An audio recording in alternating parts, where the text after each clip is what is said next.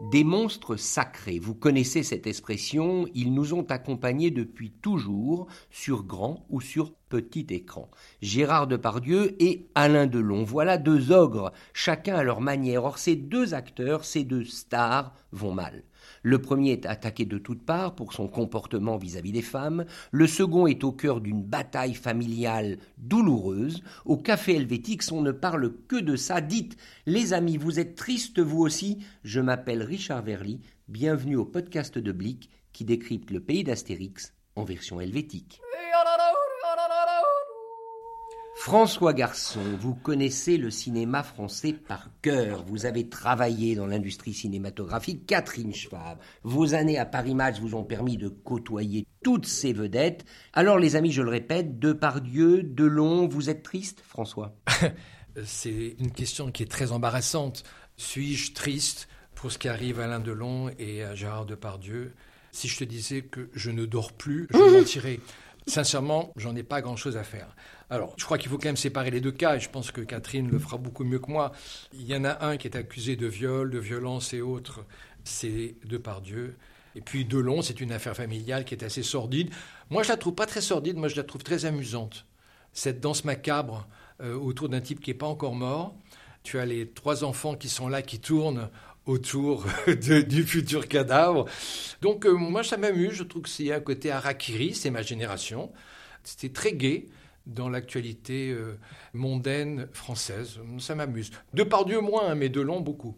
Alors Delon, il faut quand même savoir que Papy ne va pas bien. Moi, je trouve pas ça très joyeux parce que de voir euh, ces légendes déclinées, Delon effectivement est un peu grabataire. Euh, il a plus complètement sa tête. Il est très silencieux.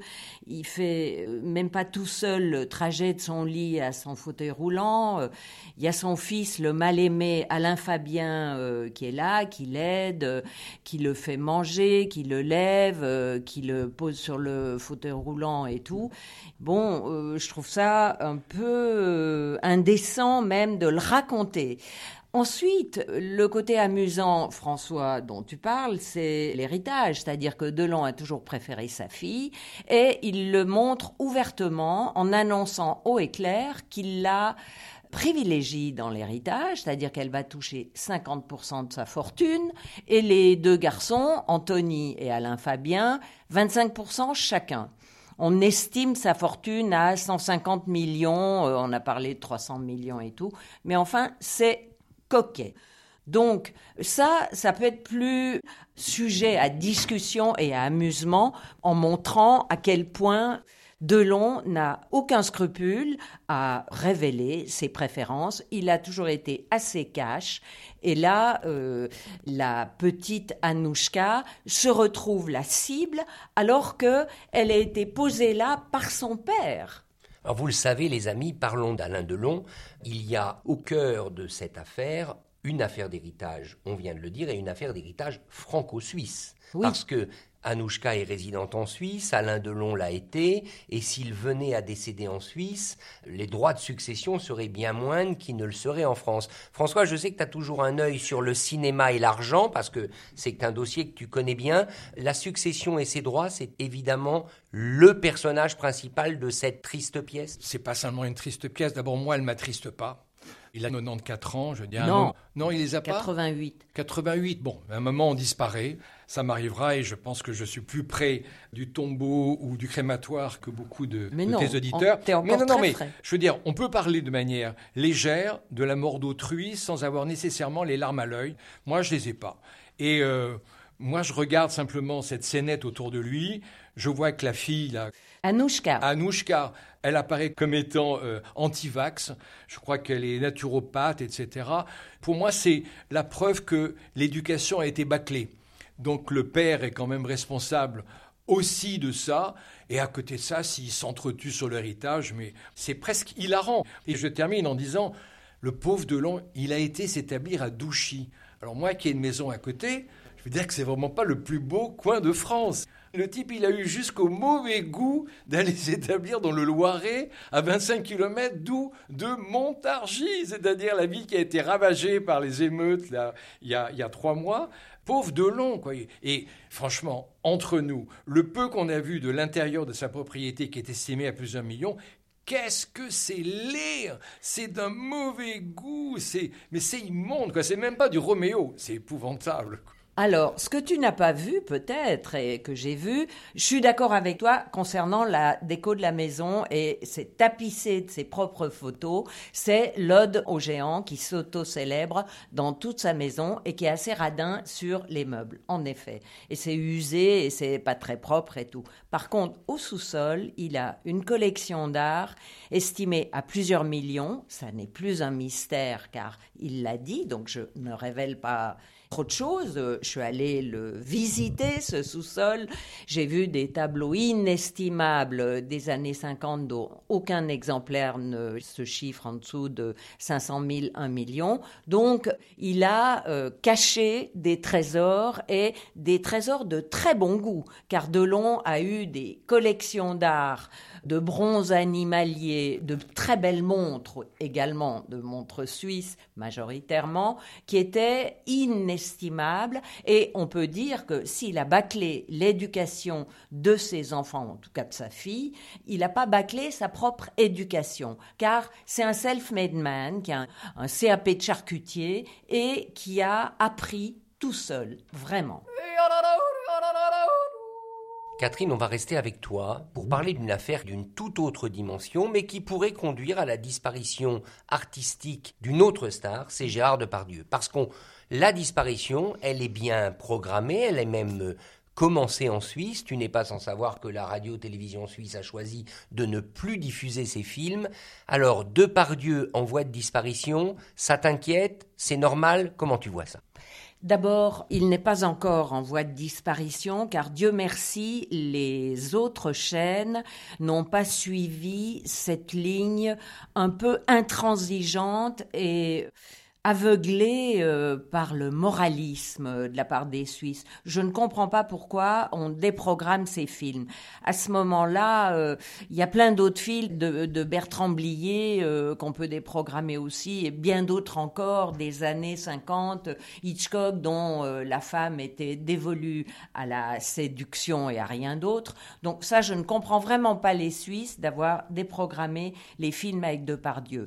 Et il n'est pas encore démonétisé et disparu de la circulation parce que l'expérience nous montre qu'il y a beaucoup de jbins autour de ce scandale, et puis, à un moment donné, les scandaleux reviennent, on les rappelle, il y a une sorte d'absolution qui s'opère, liée à la durée peut-être, et de par Dieu, à moins qu'il lui arrive quelque chose, ce qui n'est pas impossible vu qu'il est tellement obèse, il doit avoir un cœur un peu fragile, euh, je pense que Depardieu n'a pas disparu. Oui, moi j'espère qu'il ne va pas disparaître. D'abord, on est début janvier, il n'a pas été jugé, donc il est considéré comme innocent. Les seules choses qui sont à sa charge, c'est des propos d'une incroyable violence sur euh, une jeune fille qui fait du cheval en Corée. Une gamine, elle a 10 ans, hein, la non, c'est immonde. Mais je pense que c'est un discours immonde tel qu'il a dû être euh, pétrifié dans son cerveau dans les années 70. Quoi. Donc, euh, dans les années 70, tu entends ça. quand même, en venant euh, vous voir, je me rappelais quand même les valseuses. Hein. Les valseuses, il y a une scène qui est terrible. La scène où Brigitte Fossé, dans un train, se fait violer. Je ne sais pas si vous vous rappelez.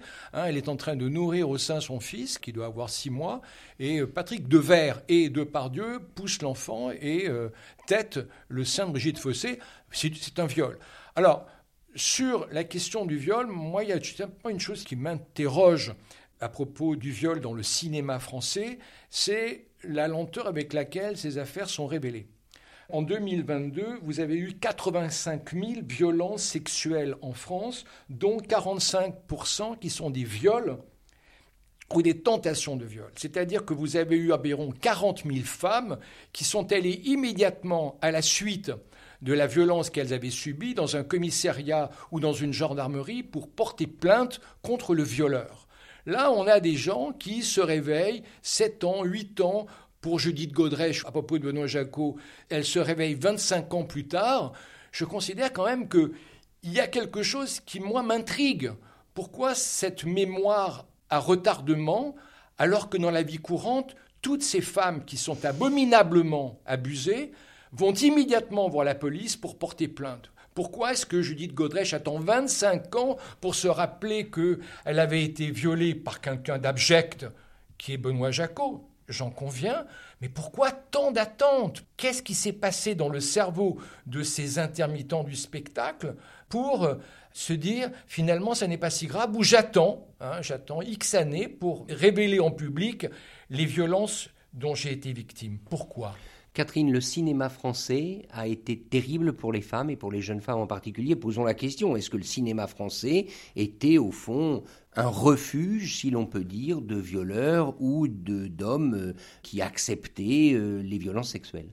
Alors, pas que le cinéma, on peut parler même du journalisme, parce que je peux te citer beaucoup d'exemples de type euh, rédacteur en chef, quand j'étais jeune pigiste, euh, à la recherche d'une pige qui me collait au mur et euh, pour lesquels il fallait se défendre, ou mettre le papier dans sa poche et laisser tomber la pige.